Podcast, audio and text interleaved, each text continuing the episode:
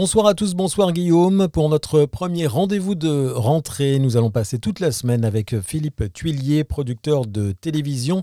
Notamment, c'est le producteur de Laurent Ruquier pour On est en direct sur France 2. Il fait aussi pas mal de documentaires pour France 3 ou encore d'autres chaînes et différentes émissions de flux et contenu.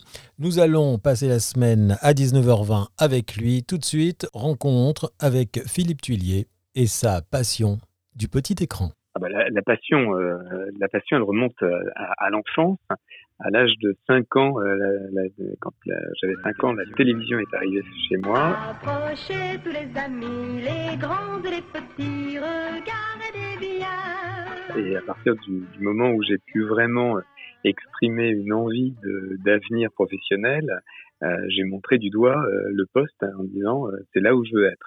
Alors en plus j'avais cette cette particularité de pas vouloir être animateur. J'ai pas vraiment été euh, l'enfant qui euh, jouait avec un micro dans sa chambre, comme Nikos, qui, le dit souvent. Moi, je, moi, j'écrivais des, des, des, des, concepts d'émissions et je faisais déjà des, des, des conducteurs, qu'on appelle des conducteurs. Je savais même pas que ça s'appelait comme ça, mais en fait, je faisais un, un déroulé de l'émission. Et je m'amusais à ça, en prenant des invités, en leur faisant faire des choses. En tout cas, sur le papier, j'essayais de, de, concevoir des émissions. Et ça, ça m'a, ça m'a jamais quitté en fait. Donc j'ai euh, des voilà des, des, très vite. Donc euh, et, et, quand à l'école on me demandait ce que je voulais faire, je disais concepteur d'émission, c'est aussi je connaissais pas le, le, terme de producteur.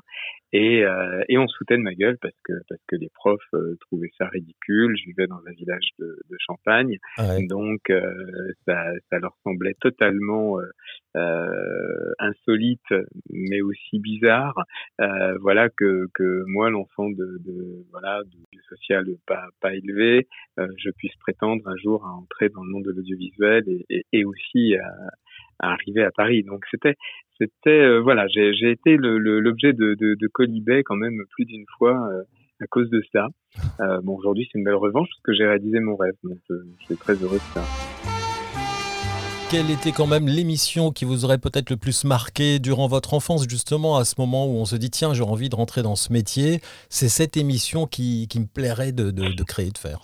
Alors vraiment le celui qui euh, qui pour moi j'ai eu la chance de l'interviewer d'ailleurs pour sa dernière interview celui qui pour moi a marqué mon enfance parce que je trouvais que un homme de, c'était un homme de concept et, euh, et de divertissement, ce que, ce que j'aime par-dessus tout, c'était Guy Lux. Euh, est-ce qu'on peut utiliser le schmilblick euh, couramment? Oui, je crois qu'on peut utiliser le schmilblick couramment dans la mesure où vous avez besoin du schmilblick. Guy Lux est, est, est injustement traité par, par le milieu aujourd'hui, je trouve. Alors, il l'était déjà à l'époque. Hein. Il y avait la France de Guy Lux et, et l'autre, euh, celle de Jacques Chancel et d'autres intellectuels euh, parisiens. Euh, mais la France populaire se reconnaissait en Guy Lux, qui, qui a inventé aussi bien la une est à vous en, en imaginant qu'un jour les, les, téléspectateurs pourraient faire leur programme. Euh, ce qui est aujourd'hui le cas avec euh, bah, le, la, la, multitude des chaînes qui nous sont euh, proposées, ou créer une querelle de clocher avec Interville, ou mécaniser une émission de variété en faisant le palmarès des chansons ou Ring Parade plus tard.